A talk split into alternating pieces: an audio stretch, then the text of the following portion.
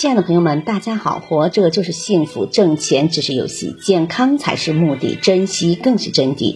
欢迎收听水晶姐姐讲故事。今天的故事名字叫《平淡生活才能快乐常在》。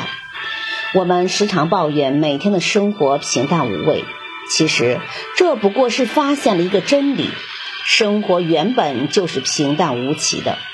人之所以有不同的生活，当然是由于注重因素的影响而有所不同的，但从根本上说，是由于有不同的心态。曲折是有的，高潮是有的，但更多的还是平淡无奇，甚至是充满艰难困苦而且拼搏的生活。这就要靠一颗从容、稳定而又积极、热情的心去体验。生命只有一次，时间无比宝贵，你出多高的价钱也买不下来。你觉得日子平淡，事情不如意，或者什么事情自己没有做好，这有多大的关系呢？抓住现在，重新开始。小孩子搭积木喜欢推倒了重来，我们也要有积极探索，多几次新的尝试，正是生活中的一切。现实不可改变，那就接受，接受下来，再去寻求改变的可能。没有过不去的事情，你仔细的想想，是不是这样子呢？人间的不幸和悲剧，除了战争、灾难和犯罪之外，主要是由什么因素造成的呢？不正是由陈腐的观念和不良的情绪造成的吗？不妨想一想。你所认识的那些感到幸福和自由的人，他们似乎在任何一处都可以找到快乐，其奥秘何在呢？为了揭开这个奥秘，我们可以做一个小游戏。你口袋里有一枚一角的硬币，一般你不会珍惜，丢失了也不在乎。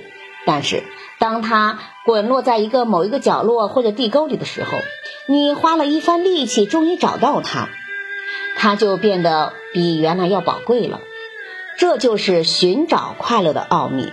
快乐和不幸是事情的结果和个人所选择、期望的目标是否符合导致的不同的结果。目标越重要，实现它的困难就越大。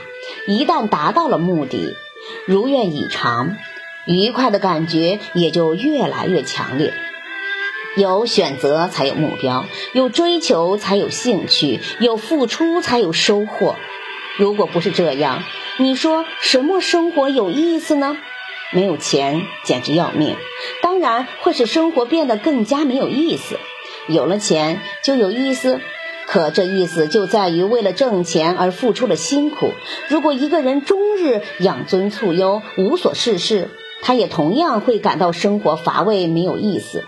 没有下海的人，准会说那下海的弄潮活得有滋味。可是已经在海里、海商里扑腾了几回，发现挣钱很难的人，又会说海上风光如海市蜃楼，也没有多大的意思。由此可见，问题不在于生活本身有没有意思，而在于你以一个什么样的心态、意识去感受，在于你有没有选择的兴趣和追求的信心呢？感谢收听，再见。